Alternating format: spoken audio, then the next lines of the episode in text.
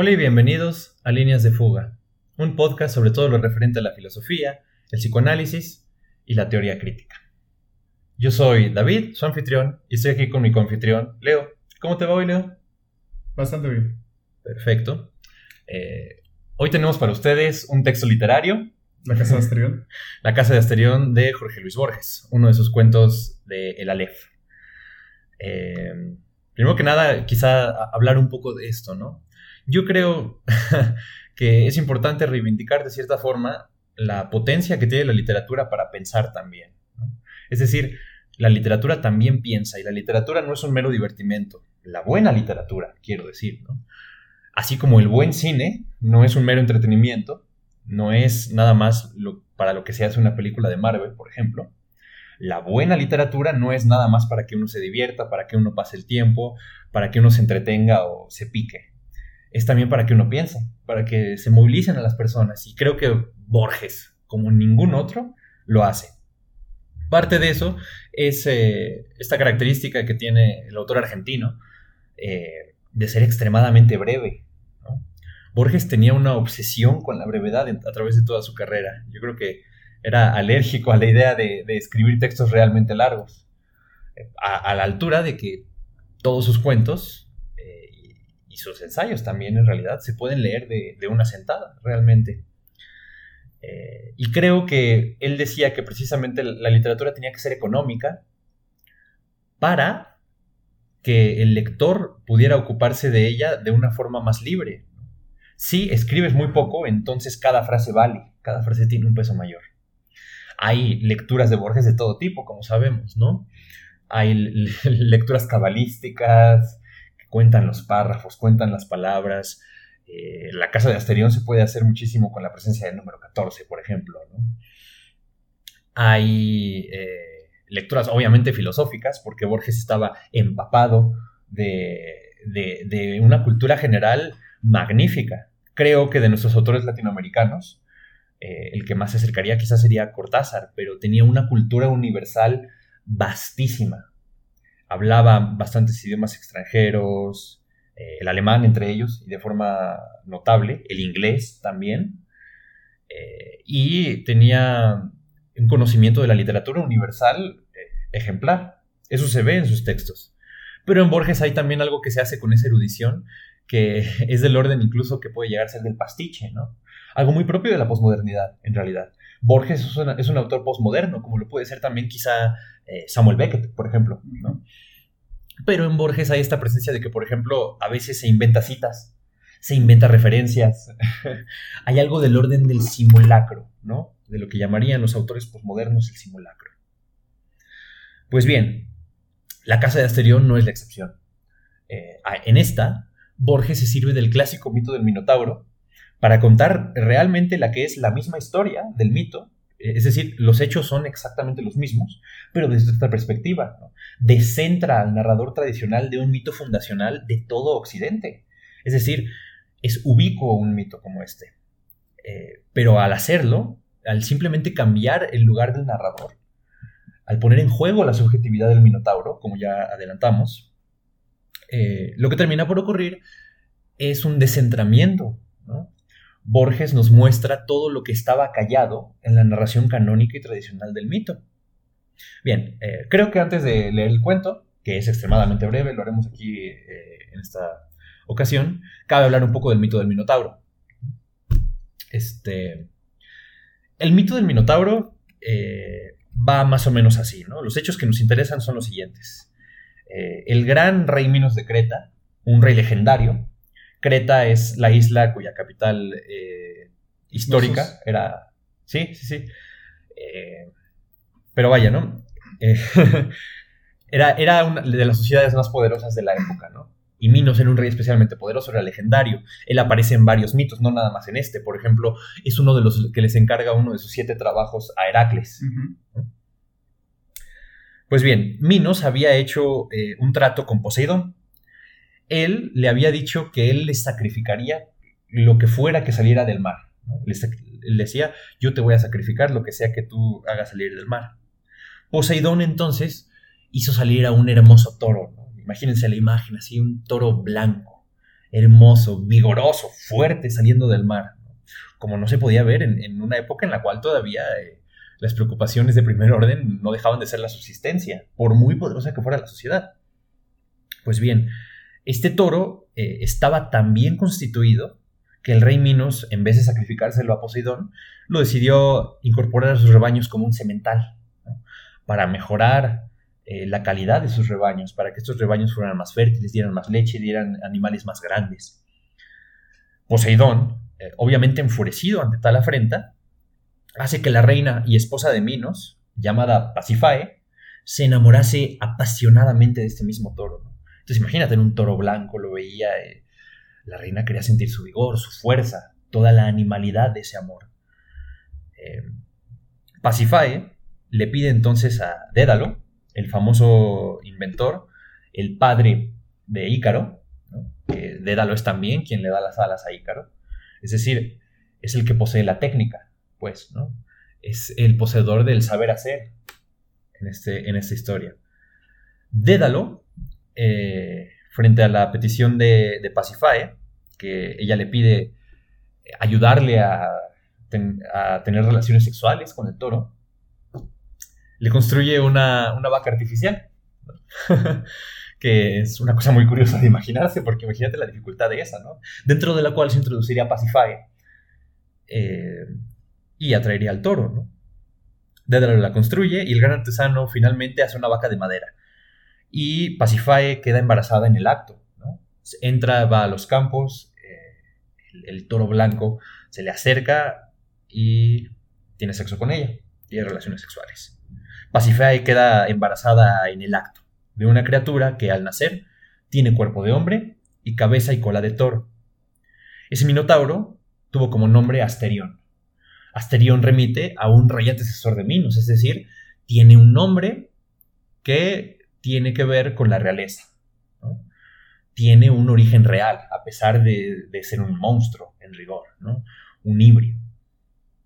Pues bien, al crecer este híbrido de hombre y de toro, el rey Minos, eh, que aparte estaba que no se la podía creer, ¿no? Porque imagínate que te pase eso.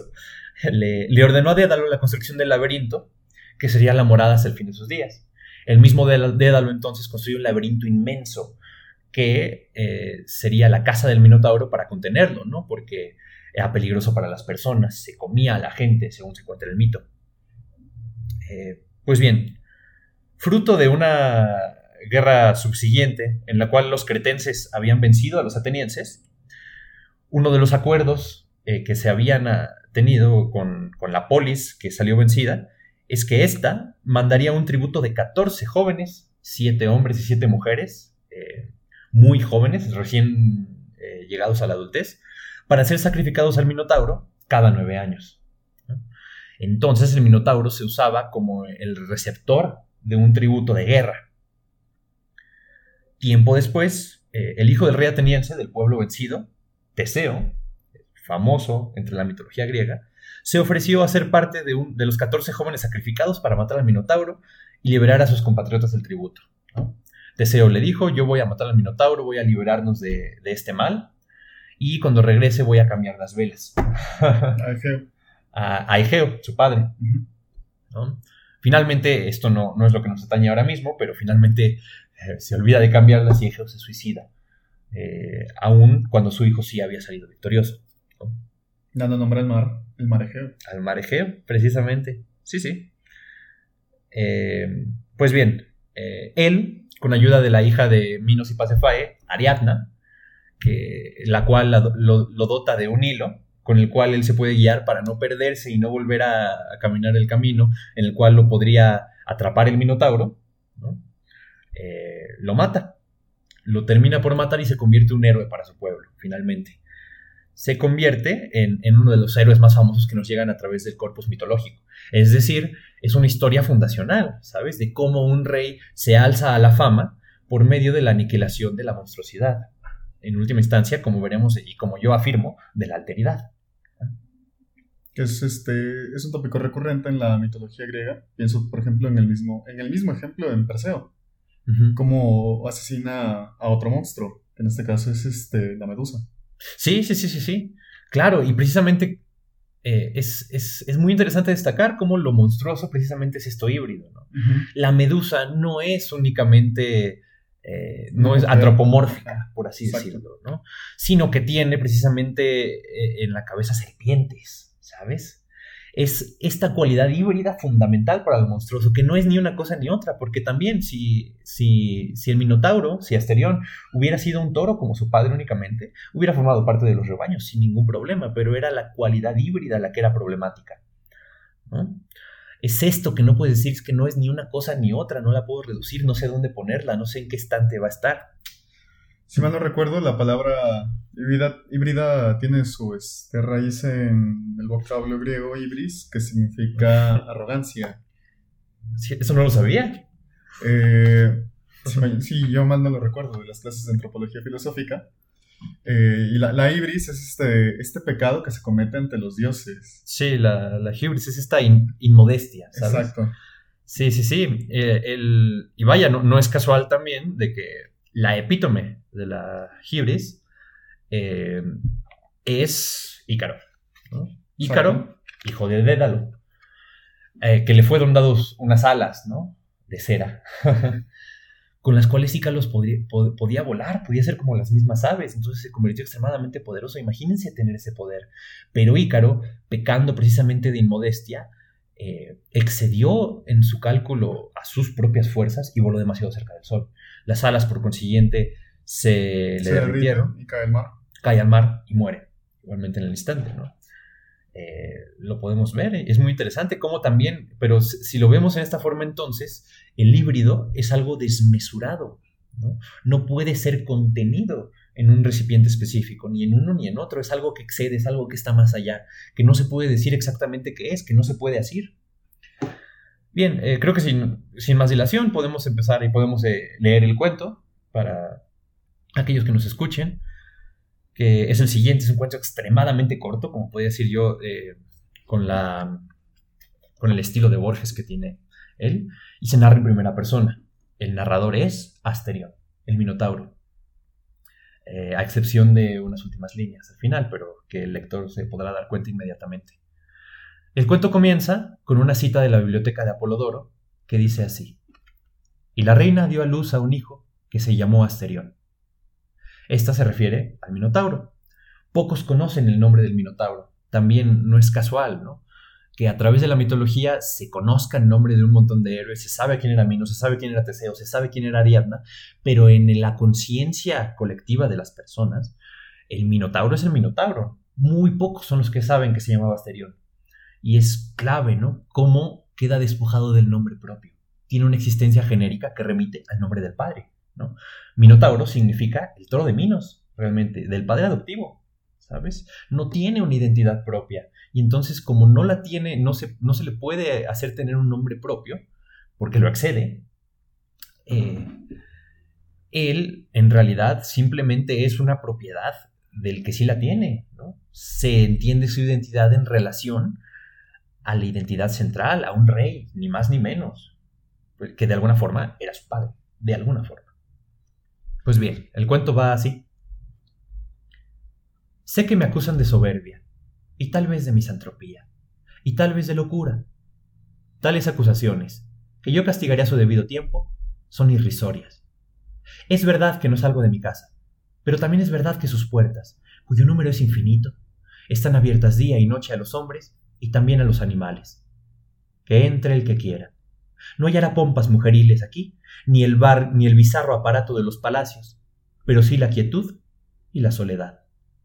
Asimismo hallará una casa como no hay otra en la faz de la tierra. Mienten los que declaran que en Egipto hay una parecida. Hasta mis detractores admiten que no hay un solo mueble en la casa. Otra especie ridícula es que yo, Asterión, soy un prisionero. ¿Repetiré que no hay una puerta cerrada? ¿Añadiré que no hay una cerradura? Por lo demás, algún atardecer he pisado la calle. Si antes de la noche volví, lo hice por el temor que me infundieron las caras de la plebe. Caras descoloridas y aplanadas, como la mano abierta. Ya se había puesto el sol, pero el desvalido llanto de un niño y las toscas plegarias de la Grey dijeron que me habían reconocido. La gente oraba, huía, se prosternaba, Unos se encaramaban el, el estilóbato del templo de las hachas. Otros juntaban piedras. Alguno, creo, se ocultó bajo el mar. No en vano fue una reina mi madre. No puedo confundirme con el vulgo, aunque mi modestia lo quiera. El hecho es que soy único. No me interesa lo que un hombre pueda transmitir a otros hombres. Como el filósofo, pienso que nada es comunicable por el arte de la escritura. Las enojosas y triviales minucias no tienen cabida en mi espíritu, que está capacitado para lo grande. Jamás he retenido la diferencia entre una letra y otra. Cierta impaciencia generosa no ha consentido que yo aprendiera a leer. A veces lo deploro, porque las noches y los días son largos. Claro que no me faltan distracciones, semejante al carnero que va a embestir. Corro por las galerías de piedra hasta rodar al suelo, mareado. Me agazapo a la sombra de un aljibe o a la vuelta de un corredor y juego a que me buscan. Hay azoteas desde las que me dejo caer hasta ensangrentarme. A cualquier hora puedo jugar a estar dormido, con los ojos cerrados y la respiración poderosa. A veces me duermo realmente. A veces ha cambiado el color del día cuando he abierto los ojos. Pero de tantos juegos, el que prefiero es el de otro Asterión. Finjo que viene a visitarme y que yo le muestro la casa. Con grandes reverencias le digo, ahora volvemos a la encrucijada anterior, o ahora desembocamos en otro patio, o bien decía yo que te gustaría la canaleta, o ahora verás una cisterna que se llenó de arena, o ya verás cómo el sótano se bifurca. A veces me equivoco y nos reímos buenamente los dos.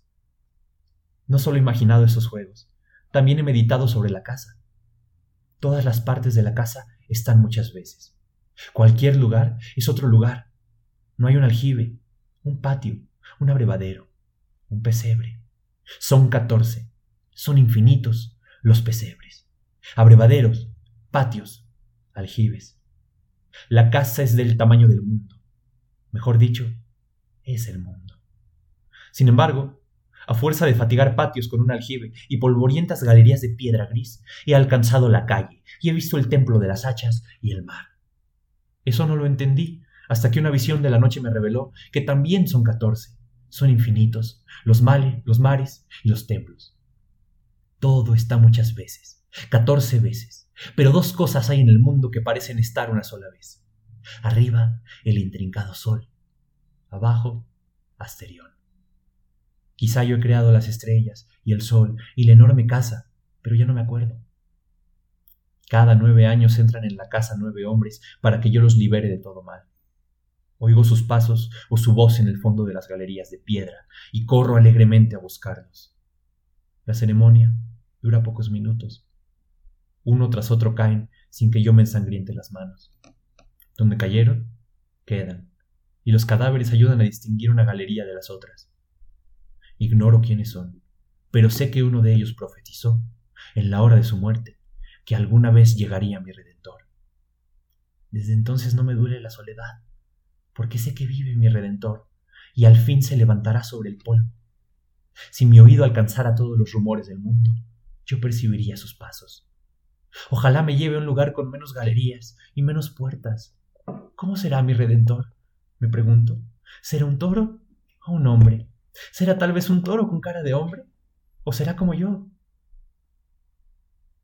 El sol de la mañana reverberó en la espada de bronce. Ya no quedaba ni un vestigio de sangre. ¿Lo creerás, Ariadna? dijo Teseo. El Minotauro apenas se defendió. Pues bien, eh, ese es el cuento íntegro de la casa de Asterión de Borges. Eh, lo interesante, precisamente, es que cambia todo sin cambiar un solo hecho.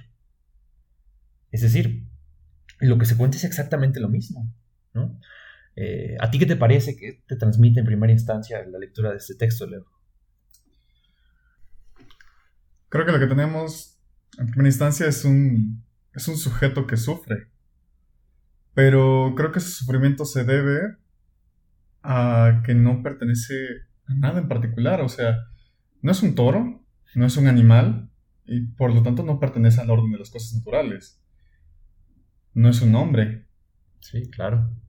Sí, y se puede notar en, incluso en, el juego, ¿no? Que es de las partes más desoladoras que siento yo. Eh, cuando juega que hay otro exterior, toda la, toda la soledad que él siente, incluso cuando habla de su redentor, él, él está intentando como de lugar encontrar un semejante. ¿no? Precisamente no es una soledad cualquiera, es una soledad que no es capaz de encontrar algo que se le asemeje, algo en que reconocerse. Dice, el hecho es que soy único. Y es, pero eso no lo dice como afirmándose a sí mismo, no lo dice orgulloso de su unicidad, lo dice casi casi como una pena, ¿sabes? Porque aunque mi modestia lo quiera,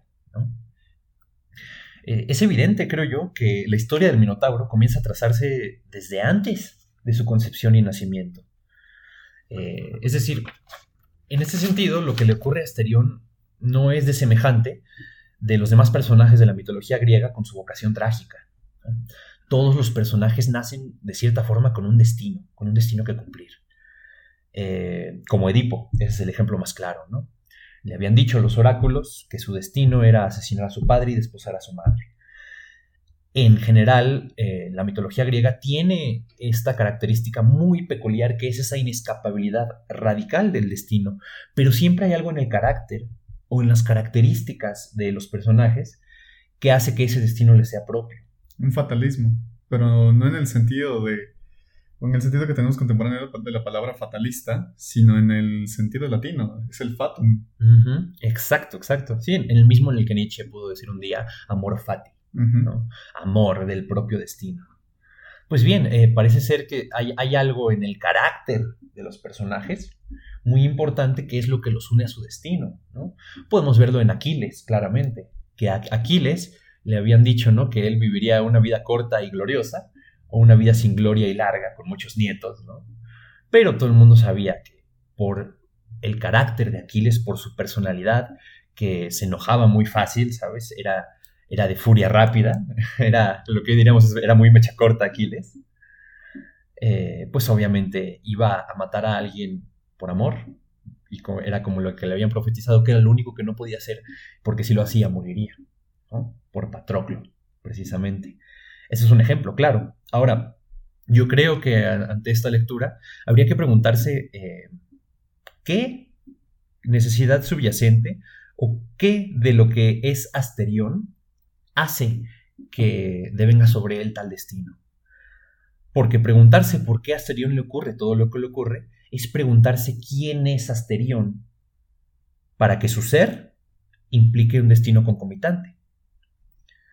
Eh, no sé si tú quieres decir algo a este respecto, pero mi, tesis, mi, postura, es que el Minotauro es, ante todo, y Borges lo muestra muy bien, la personificación misma de la alteridad. En la medida en que tal cosa puede ser personificada, claro. Eh, ¿Tú qué opinas de esto, no? ¿Tú qué crees que nos muestra el Minotauro? ¿Qué hay de su personalidad o qué hay de su ser, no? De su origen, eh, porque es mixto, porque también no viene de cualquier humano, viene de una realeza, pues, ¿no? Es algo así como que hay algo en la pérdida de la realeza que no es simplemente el ser plebeyo, ¿sabes? Me, es curioso ahora que lo mencionas. Eh, en el ejemplo que te mencionaba hace rato eh, acerca de la medusa, ¿quién es Medusa? Es una sacerdotisa violada y condenada por este, Atenea. Sí, cierto. Y me parece es el mismo rasgo. Es, decir, eh, en tanto uno pertenece a la realeza como pertenece al orden monástico, pertenece de alguna forma a un grupo selecto que tiene acceso a algo que el, plebeyo no tiene acceso. Creo que en este caso es la virtud. Sí, sí, y, sabes, y esto lo, se puede relacionar claramente con la tradición eh, cristiana, de los santos. ¿no? Sí. El, santo, lo que en realidad significa es el que está separado. El santo es alguien que ha sido separado de la sociedad, del hombre común, por Dios. Porque, eh, por ejemplo, este, para que te canonicen te tienen que aprobar milagros, por ejemplo. ¿no? Pero en realidad el milagro, vaya, no es tuyo, tuyo en rigor, sino que es Dios. Dios te separó de los hombres por medio de su gracia. Y la santidad en ese sentido también es llevar una vida en cierto punto en los márgenes. y hay algo de esta virtud cristiana, hay algo que se ve en esta separación del resto de los hombres que da una santidad. Asterión, por eso es, un retrato eh, sumamente excéntrico, pero también fatal, ¿no? Porque en un punto nos podemos identificar con él, pero en otro no. Eh, yo creo también que porque lo que se identifica no es un yo. No, nos identificamos en, tanto una identidad propia a la cual nos podamos asir, se identifica nuestra animalidad, se identifica aquello que nosotros mismos no podemos explicar muy bien de nosotros. Pienso en este, en este término de la Escuela de Frankfurt, eh, creo que quien lo utiliza principalmente es Habermas, la agencia. Hmm. Porque uno construye su identidad a partir de las características que le son externas. Es, decir, yo no puedo.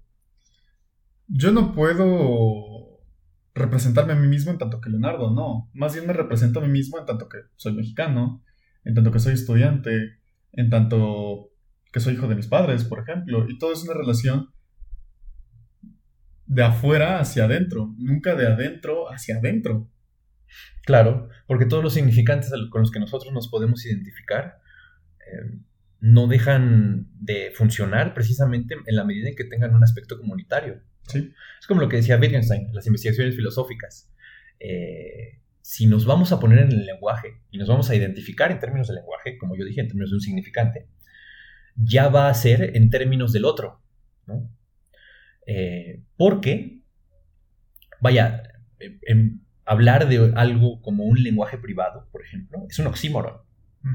Si, algo es un lenguaje es porque no es privado. Si es privado, son ruidos, es asignificante en, última instancia, pues porque si significa algo solo para ti. es, arbitrario también en cierto punto, ¿no? No tiene esta consistencia que solo puede ser dotada por la comunidad. Eh, hay, algo que tú mencionas ahí y me parece ahora curioso en el cuento. Uh menciona que no sabe leer ni escribir. Sí, Sí, sí, sí. Y sin embargo sabe hablar. Sí, claro, es la, oralidad, ¿no? La presencia, pero no, no, no puede acceder al, propiamente al logos. ¿no? Exacto. Es decir, eh, esta idea de que está desde los griegos y que a nosotros nos encanta, de que lo que nos hace diferentes como entes, lo que nos diferencia de los animales es que estamos dotados de discurso y de un discurso que además es racional, de un logos. ¿no? Asterión, en cambio, está un poco desquiciado, por ejemplo, se puede atisbar al final, ¿no? De que delira como el alienado en el, en el, asilo, ¿no? En el psiquiátrico, que dice, a lo mejor yo creé todo este mundo, ¿no?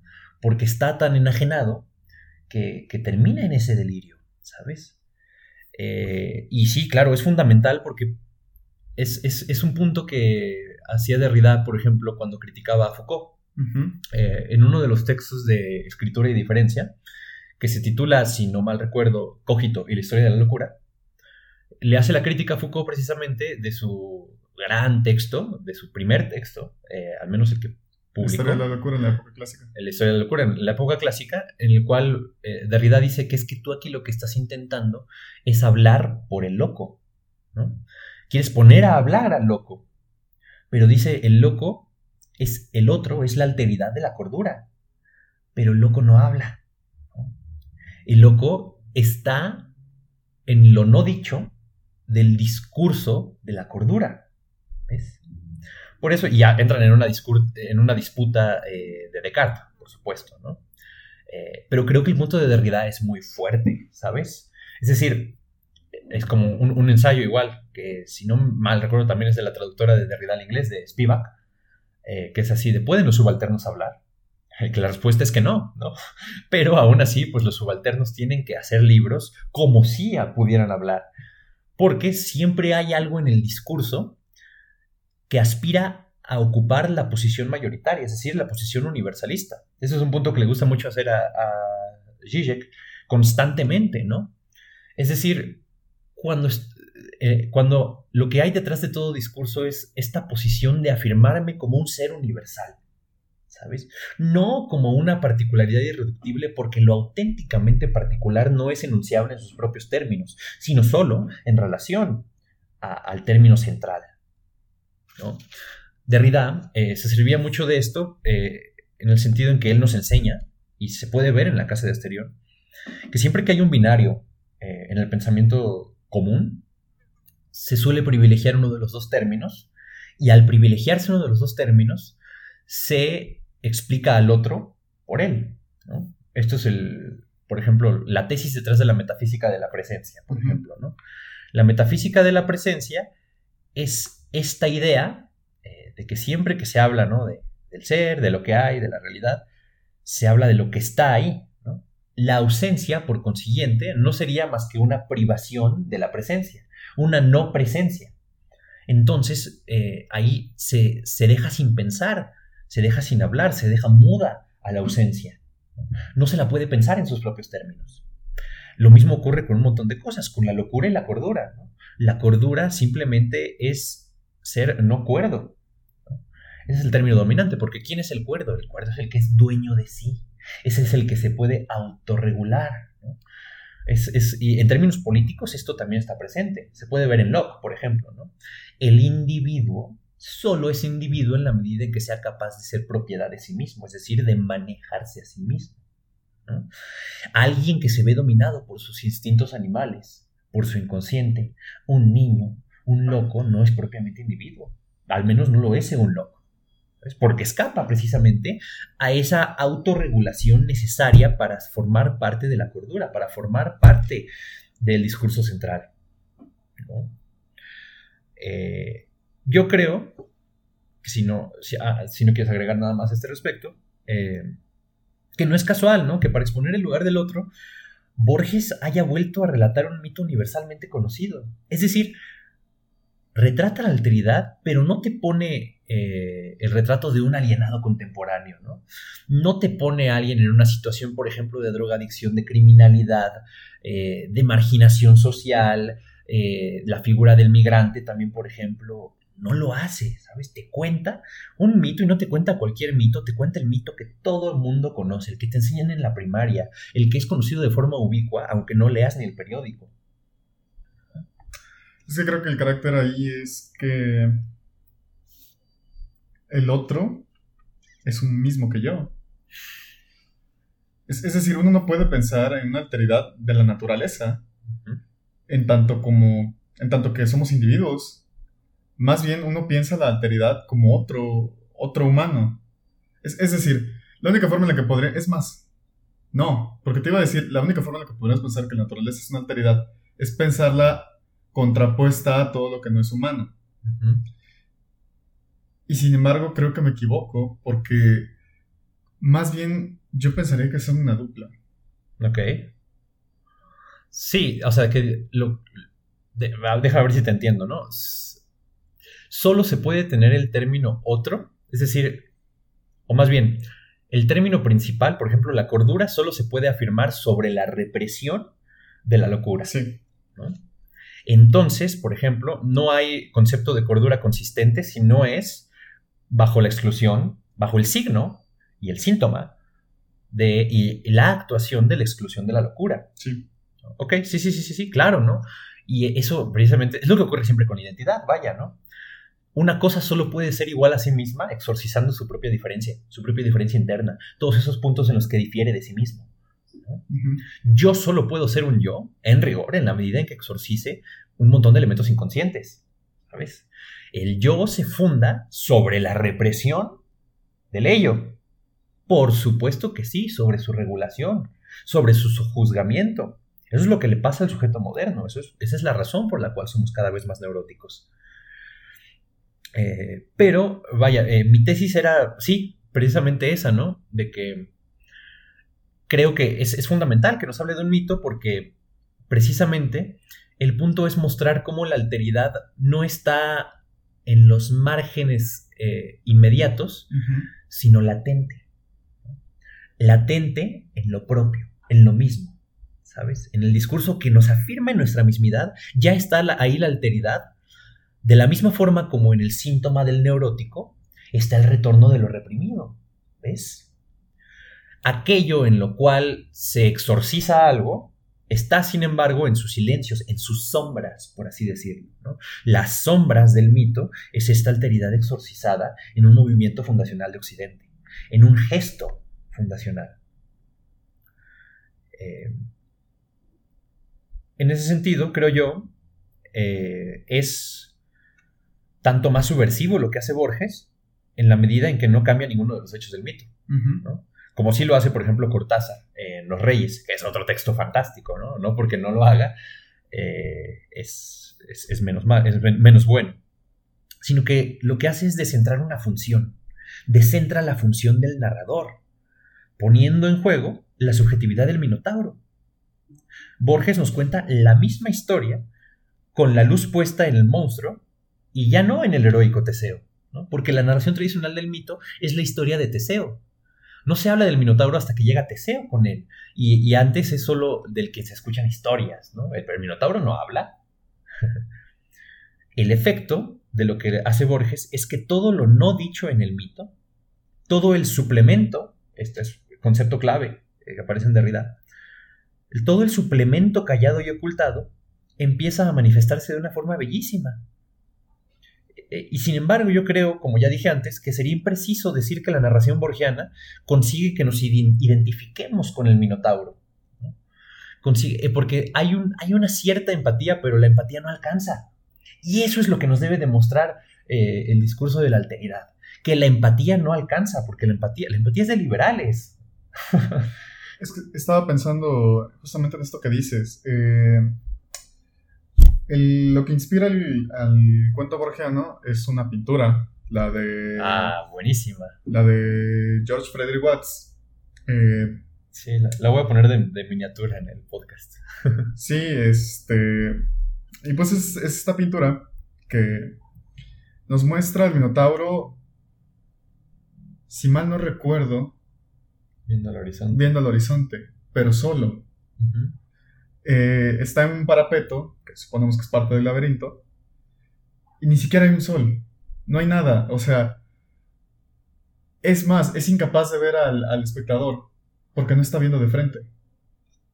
Sí, está viendo el horizonte pero con la mirada perdida, ¿sabes? No está realmente contemplando, está hastiado a un nivel existencial. Y, lo que me parece muy poderoso de esa pintura, aparte, es como el mar ¿sabes? Lo, más sumamente eh, amplio, termina teniendo casi, casi, por los reflejos de la luz del sol, eh, una presencia casi desértica. El Minotauro, con mar alrededor de todo él, porque Creta es una isla, está tan solo que está en una posición desértica. Es como, como decía Nietzsche, ¿no? El desierto crece. Hay de aquel que oculte desiertos en su interior se muestra la desertificación de la personalidad, del ánimo, de las pasiones y de los afectos del Minotauro en esa pintura. Se, ven los trazos, o sea, lo único que es claro de ver es el parapeto y el Minotauro. ¿Sí? Pero todo lo que está atrás, el cielo, el mar, que son infinitos, se desdibuja. Sí, es un poco vago, ¿no? Sí. Es, como lo que te ocurre, ¿sabes? Eh, eh, cuando estás genuinamente hastiado, no te puedes fijar, no puedes convocar la energía para ver las cosas en todos sus matices, sino, y esto creo que es lo que pasa con los alienados, todo empieza a uniformizarse un poco, ¿sabes? Y esto, tristemente, es un efecto casi de la cultura contemporánea también. También el hombre, en la medida en que eh, no se permite diferir de sí mismo, en la medida en que reprime su propia alteridad, pierde eh, la distinción al nivel de la realidad, ¿no? Su experiencia se vuelve un día cotidiano que repite una y otra vez y hay, como lo decíamos en, el episodio, en los episodios pasados de Fisher, ¿no? Desorden de memoria, ¿sabes? Al Minotauro también le pasa eso. Como él dice, él, él realmente ya no sabe qué día es, solo sabe que cambian las luces. Él juega, pero vive en esta clase como de experiencia temporal eternamente presente. ¿Cómo nos habla también de nuestra condición actual el Minotauro? Porque también no hay que olvidar que, aparte de la experiencia de la pintura, aparte del conocimiento que tenía Borges del corpus mitológico y de la subversión que quiere practicar sobre él, él escribió este cuento poco tiempo después de haber cortado una relación eh, romántica muy significativa para él. Es decir, todo confluye en este sentido, ¿no? Porque también, y cómo lo absolutamente arcaico, nos puede hablar y nos puede hablar de una forma que resuene especialmente a nosotros. Es como, es lo que dice Agamben de ser contemporáneo. Ser contemporáneo es poder ver las sombras en el presente, es como tener un pie afuera y adentro. El mito del Minotauro no es contemporáneo porque todavía expresa una condición actual. Pues bien, eh, esto, ¿no? Que decía de que la empatía, ¿no? La, la, empatía es para liberales. ¿Por qué decía esto yo, no?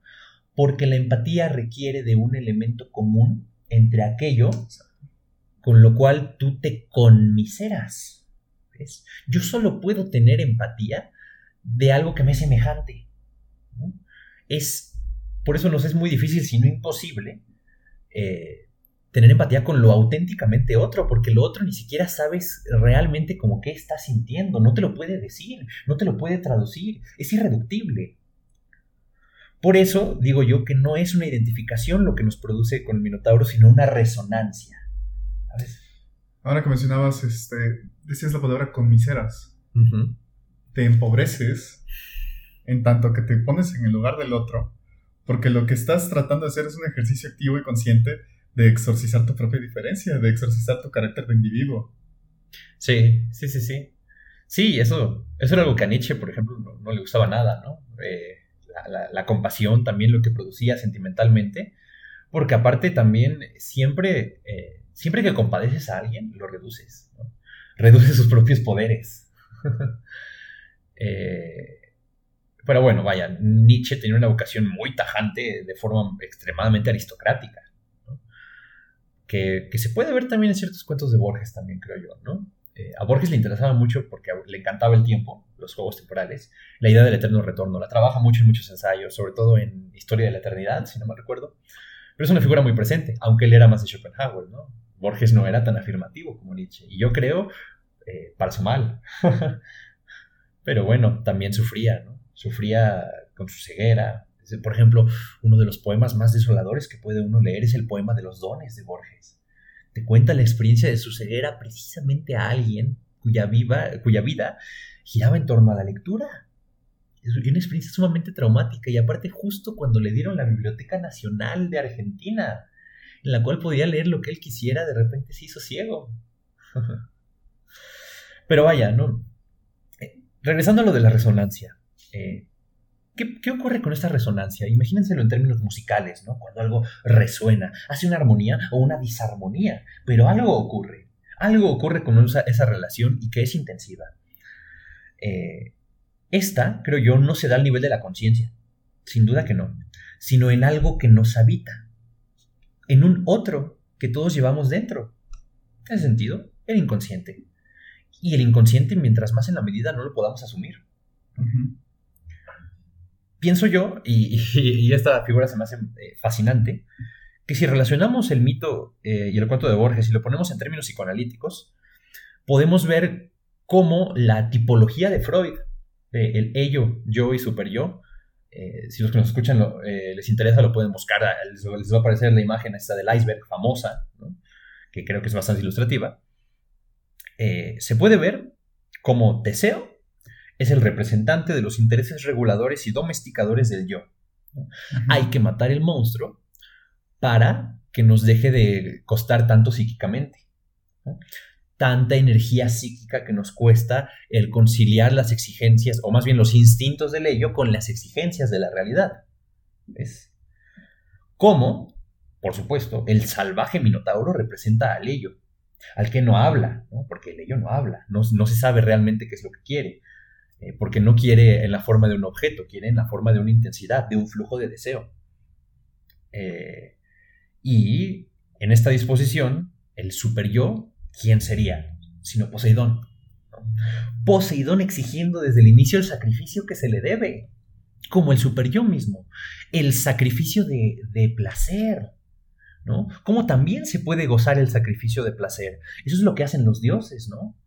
Gozan en el sacrificio e implementan la culpa en ese sentido. Todavía no en un sentido cristiano, porque todavía hay este, este vitalismo eh, eminentemente pagano, Justamente estaba pensando en Abraham e Isaac. Claro, sí, sí, sí. No, ahí, se puede ver muchísimo más. El super yo es Dios. Sí, claro. El super yo en esa, en esa figura, y creo que se puede hacer la misma cosa, ¿no? Abraham es el yo, Isaac es el ello, porque aparte es un niño, es un niño casi recién nacido. No solamente eso, sino que Isaac es lo más valioso para Abraham. Es este. Es su hijo varón, su único hijo varón, y el que, por el que tanto rezó, por el que tanto trabajó, y que Dios se lo concede, y se lo quiere quitar. Sí, claro. Y, eso muestra, creo yo, como dice Freud, ¿no? De cómo el, el super yo se vuelve tanto más riguroso, tanto más sádico, mientras más sacrificio se les dé. Sí. Eh, y es cierto, y aparte también cómo, en, en cierto sentido, lo es todo para Abraham, pero porque precisamente sacrificar el ello es sacrificar la vida misma es sacrificar la vida interna, lo que nos emociona, lo que genuinamente nos mueve, porque todo lo demás tiene una función reguladora o coercitiva. Lo único que tiene genuino contenido es inconsciente. Todo lo demás decide si pasa o si no pasa, si lo mutilo o lo, lo dejo que se despliegue, ¿sabes? O lo fomento. Eh, y, pero creo que eso no nos habla simplemente al nivel de la subjetividad eh, personal, sino también de la modernidad, ¿no? Uno de los gestos fundacionales de la subjetividad moderna es precisamente el de identificar al sujeto con el yo, como si no tuviéramos eh, elementos subjetivos preindividuales, impersonales. Sin duda que sí, porque ¿quién habla, por ejemplo, cuando tú tienes un desliz? ¿Quién habla ahí? ¿Sabes? Y luego también, ¿a quién le estás hablando cuando, por ejemplo, ocurre la transferencia en términos psicoanalíticos? Todos esos son sujetos que sin duda no, no son el yo.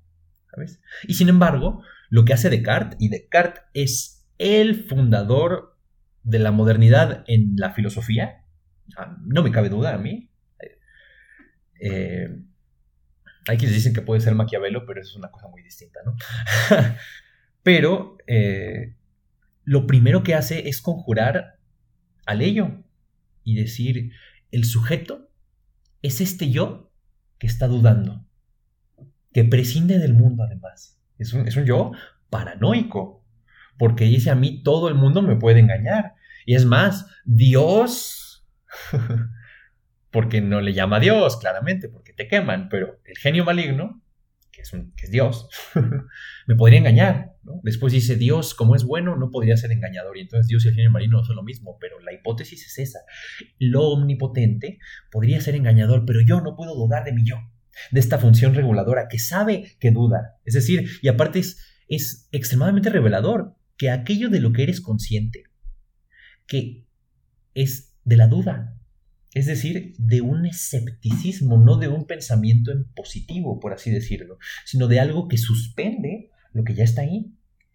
Soy consciente de que dudo, es decir, soy consciente de que reculo, de que mutilo, de que suspendo la legitimidad de esta realidad que se me presenta frente a mí. Eh, y bien, ¿no? Eh, que subyacente a dicho gesto está ya esta insidiosa eh, oposición dura entre el consciente y el inconsciente, ¿no? y no aquella que ve cómo está permeado siempre lo uno de lo otro, ¿no? Cómo jamás te vas a encontrar, eh, por ejemplo, con un interés consciente privado de un deseo inconsciente. Eh, pero en cambio, eso quiere hacer una distinción dura, ¿no? Hay una cosa que es la carne y otra cosa que soy yo, por ejemplo. Y, y ah, yo tengo un cuerpo, pero lo tengo, no lo soy. No soy un cuerpo, tengo un cuerpo y dispongo de él, pero porque la corporalidad es algo que se exorciza también, se traiciona. La carne, la carne es el gran excluido del discurso de la modernidad, porque la carne excede. Dicen, la carne es de los animales, el hombre tiene cuerpo. Eh, porque el cuerpo todavía tiene un elemento ordenado, pretendidamente armónico. Justamente en eso estaba pensando, el cuerpo se para. Sí, sí, sí, sí, claro, ¿no? El cuerpo limita, ¿sabes? Eh, se puede limitar claramente qué es tu cuerpo, qué no lo es, en este tipo de elementos. Eh, pues bien, ¿no? Eh, como decíamos, esto que yo decía antes de Derrida, ¿no? Que vemos como también eso de consciente inconsciente, lo inconsciente simplemente es aquello que no está alcanzado por el dominio de la conciencia y se explica como su negativo. No fue hasta Freud que se pudo explicar a la conciencia un tanto más en sus propios términos, en, su, en términos de su propia economía, pues, que es la economía libidinal, sexual. Este, y no cesamos, creo yo, aún hoy, de privilegiar la presencia sobre la ausencia, lo familiar sobre lo extraño, e importantemente, lo mismo sobre lo otro. Porque siempre que queremos, incluso cuando queremos ser buenos, queremos hacernos bonitos, los justos, eh, no lo podemos hacer más que imponiendo nuestros propios términos sobre la alteridad. Esto es muy, por ejemplo, eh, de, la ayuda, por ejemplo, que puede ser eh, la caridad estadounidense a África, ¿no?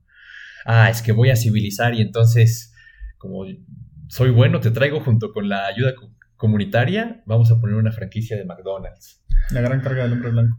Claro, y entonces, porque somos buenos con ustedes y te queremos desarrollar, te traemos el capitalismo que va a desarrollar tu economía y va a revolucionar los medios de producción que tú estás atrasado. ¿Atrasado en relación a qué? ¿Verdad? ¿Por qué? Pero es en relación a que es precisamente la represión de que no hay ese discurso central.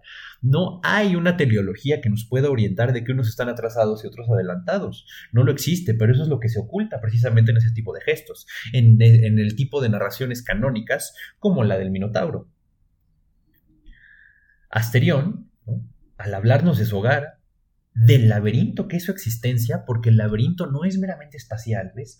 Él dice, el laberinto es el mundo, pero porque toda la existencia se le presenta laberíntica, se le presenta como algo desorientante. Yo lo pensaba en tanto que el mundo no es nada más el orden de los objetos, sino que el mundo es el plano en el que se interactúa con el otro. Y este, y en este caso, Asterión no tiene otro. No hay otro Asterión, no hay otro Minotauro, no existe alguien del mismo orden que él. Sí, y, claro, y te muestra cómo no queda más que volverse psicótico cuando, eh, cuando no tienes una alteridad que de alguna forma te devuelva algo, ¿no? Como, como el reconocimiento de Hegel, ¿no? La autoconciencia social no surge hasta que el otro te reconoce como una autoconciencia propia. Y Asterión no tiene eso. Asterión tiene una subjetividad volando en un vacío laberíntico. Sí. Una vez más. Este. Y nos muestra, ¿no? Cómo se conjura implacablemente la alteridad en el mismo movimiento con el que se reafirma el lugar de lo propio. Es el mismo, no es que primero se afirme lo propio y después se conjure la alteridad. Solo se puede afirmar lo propio conjurando la alteridad. Pero eh. eso, eso no supondría que no se está pensando lo propio en términos propios. No, claro, es que lo propio nunca es propio. Siempre tiene elementos que escapan, ¿no? Que hacen líneas de fuga. Un podcast, ¿sabes? que, escapan, que nomadizan, ¿no? Siempre hay algo excedente. Yo pienso, por ejemplo, a lo mejor es un ejemplo muy extraño, ¿no? Pero en este fenómeno contemporáneo de las nenis, ¿no? De estas mujeres que venden cosas por internet a través de las... Eh, eso, del intercambio de mercancías. Lo que podría ser un comercio desterritorializado, capitalista, de una forma bastante común. Es decir, Simplemente mujeres que quieren ganar dinero, en ese sentido, tienen una formación comunitaria en el seno de ese comercio. Y entonces hay algo que escapa en el fenómeno de las nenis a la captura del frío cálculo racional capitalista, ¿ves? Porque algo que sí, que sí, en principio es para ganarse un dinerito extra, para intercambiar, hace que, por ejemplo, las nenis se conozcan, hablen de sus distintas experiencias y formen comunidad. ¿Ves? Hay una línea de fuga en la identidad capitalista que lo convierte todo en un mercado y que convierte también a las redes sociales en ese, en ese mercado, en algo que permite que surja algo extraño, algo otro en sí mismo. Y creo que, por ejemplo, en ese sentido es extremadamente positivo, sin dejar de lado que también, hay que decirlo, es insidioso, es insidiosa la mercantilización de absolutamente todo. Pero ¿cómo en algo que podría verse precisamente, ¿no? Como simplemente la continuación del capitalismo, hay algo también que lo excede y que se fuga. Así lo hay, creo yo, también, por ejemplo, en el mito del Minotauro. Borges muestra en una narración que en realidad está hecha para afirmar eh, nuestra identidad, se fuga la figura del Minotauro y nos habla y le da vuelta. Lo que, lo que tiene la capacidad de darle la vuelta a, este tipo de estructuras dominantes está ya en sí mismas. eso, es, eso es Marx puro. Es decir, eh, y como también, por ejemplo, regresando a lo de las nenis para concluir en él, ¿no? Como también hay una capacidad de formar una comunidad propiamente feminista, eh, mejor o peor entendida, eh, a, partir de ese fenómeno, pues, ¿no? Que también hace que las mujeres se unan a partir de intereses, pero también de deseos comunes, ¿no? Hay una economía libidinal en la economía de las nenis. Y eso es muy interesante. Eh, pero eso es Marx. Eso ya está desde Marx. en Marx ya se ve cómo el capitalismo mismo engendra las herramientas para su posible disolución eventual esas herramientas se pueden actualizar o no. Esas herramientas pueden desterritorializarse en última instancia y franquear el muro, como dirían Deleuze y Guattari, o pueden reterritorializarse y obtener formas reaccionarias. Eso se puede ver en todo movimiento potencialmente emancipatorio. Tiene elementos revolucionarios y potencialmente reaccionarios. En todos, en absolutamente todos, en los movimientos obreros, en los movimientos LGBT, los movimientos feministas, hay ambos elementos. No existe un solo movimiento que no tenga ambas cosas. La cosa es cuáles se actualizan, la cosa es cómo se juegan, la cosa es qué líneas de fuga se saben montar. Eso se me hace súper interesante porque Borges creo monta la línea de fuga presente en el mito del Minotauro. Eh, pues bien, ¿no? Eh, ¿A qué lugar relegamos al Minotauro? Es decir, al otro, para articular y aseverar nuestra mismidad cuál es el lugar del otro, porque el cuento no se deja de llamar la casa de Asterión, como es la casa que habita Asterión. Yo creo que el primer signo a este respecto es el nombre del Minotauro, ¿no? Eh, se juega desde el principio con el hecho de que casi nadie conoce el, nombre. Eh, y sin embargo, el mito es ubicuo, ¿no? ¿Cómo puede ser que dentro del mito hay un olvido radical y fundamental y que no es casual? del nombre, del origen dinástico también del Minotauro, porque vean cómo también dentro de la propia realeza, dentro de Pacifae, hay elementos monstruosos, pero esos elementos monstruosos se conjuran y solo puede proseguir la realeza en esa conjuración. Respecto a eso, pienso en, este, en esto que decíamos acerca del santo, que es, este, es una forma separada del resto de hombres. En este caso, el híbrido es también una forma separada tanto del orden natural como del orden social. Pero al revés, en un sentido eh, eminentemente destructivo. Eh, pienso nuevamente en la pintura de Watts. Mm. Watts pinta el cuadro a partir de una protesta que se hace en contra de la eh, prostitución infantil. Mm, claro. Sí, sí, sí. Y, y, es muy curioso cómo esto se puede ver todavía más claro en términos contemporáneos porque eh, los marginados ya no están espacialmente en los márgenes, sino en el centro, pero están en lo subterráneo del centro mismo, ¿ves?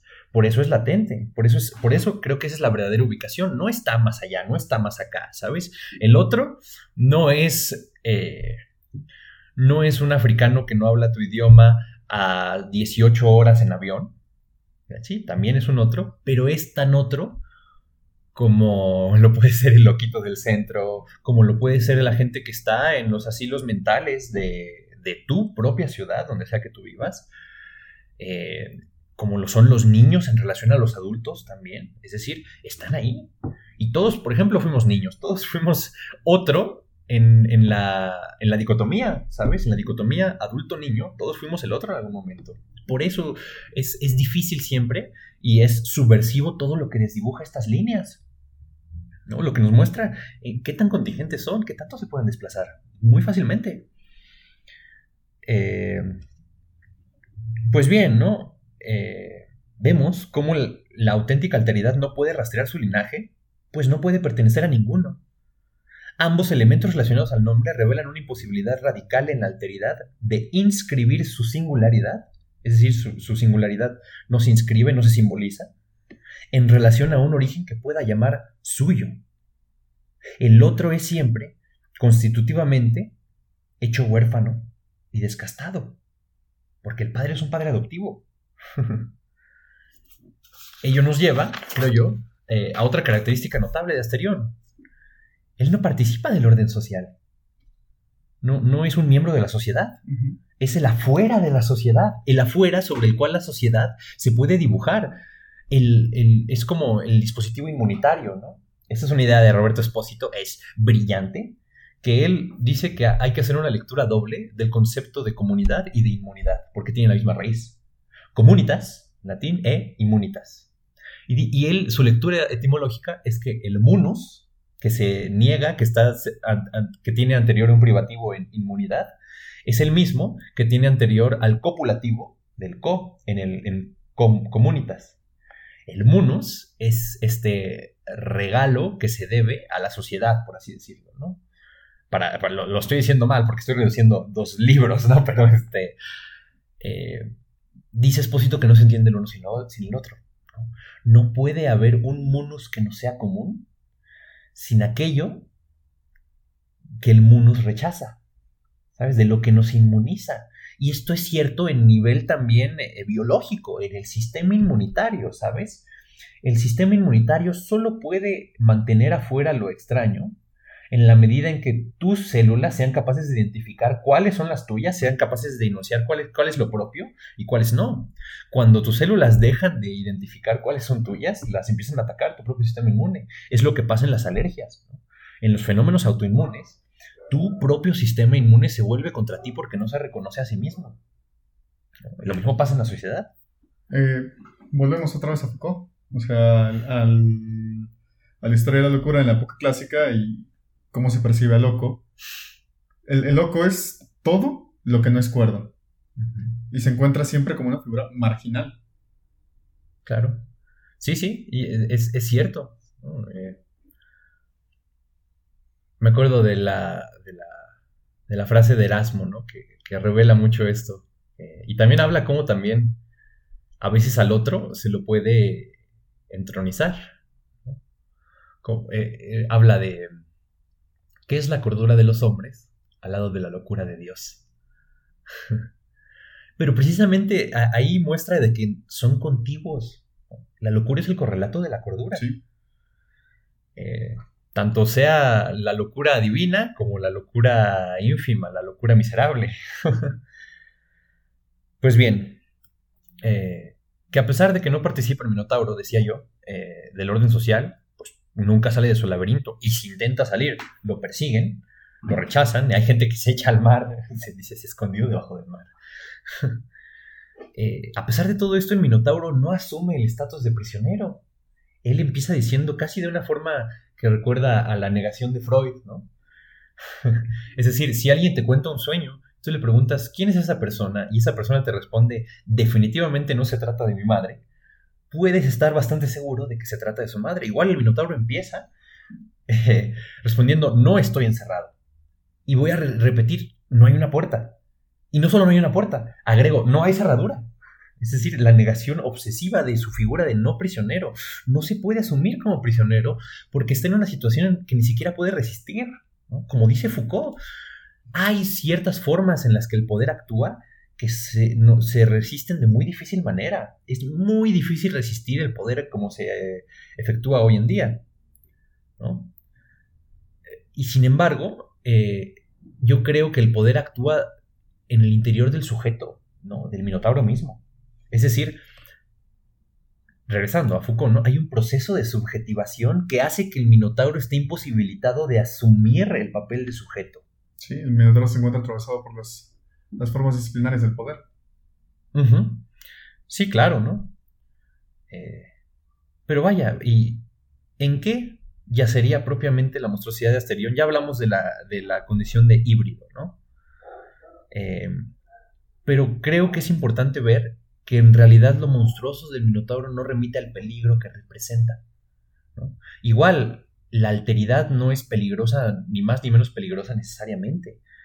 Remite a otra cosa, remite a que no nos permite seguir afianzándonos en nuestro propio lugar, ¿no? En los límites claros. Un humano tiene algo en común con todos los humanos y se comporta como tal. Por ejemplo, cómo nos es fácil, eh, y esto de una forma peyorativa, cuando alguien comete un crimen especialmente fuerte, decimos es que ese güey no es humano. Ah, pues, claro que sí, pero tú lo que quieres hacer es afirmar una idea de lo humano que no incluye eso, que no incluye ese tipo de agresividades, ¿ves?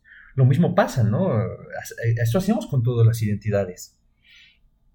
Eh, y la destrucción de esas delimitaciones rígidas que descansan en un ideal de pureza es lo monstruoso. Asterión no es ni humano ni animal, no es parte de la nobleza, pero tampoco del vulgo. Es ambiguo. Y es la ambigüedad lo que no se puede tolerar en él.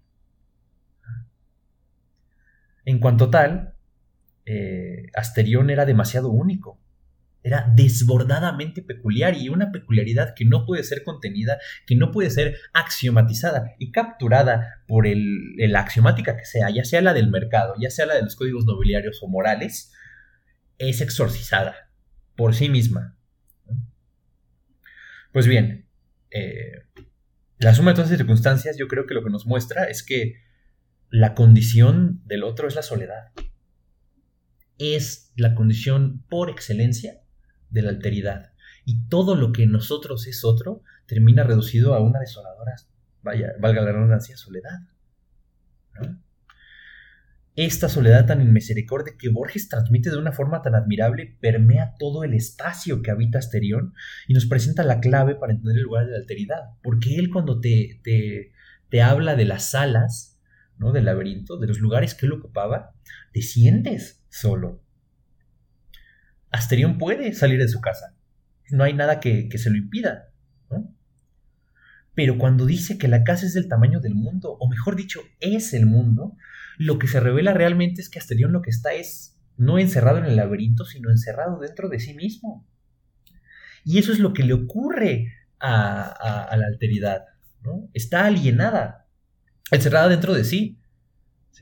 Y eso es lo que termina por ocurrir. No te ponen en una prisión te marginan, pero te marginan dentro de la sociedad. por así decirlo. Al punto que Asterión mismo termina por ver a la muerte como liberación. Porque todo el espacio se hace uniforme. Todo el tiempo no es más que una duración pura, indiferenciada y genérica. Delira, como ya dijimos antes, Asterión.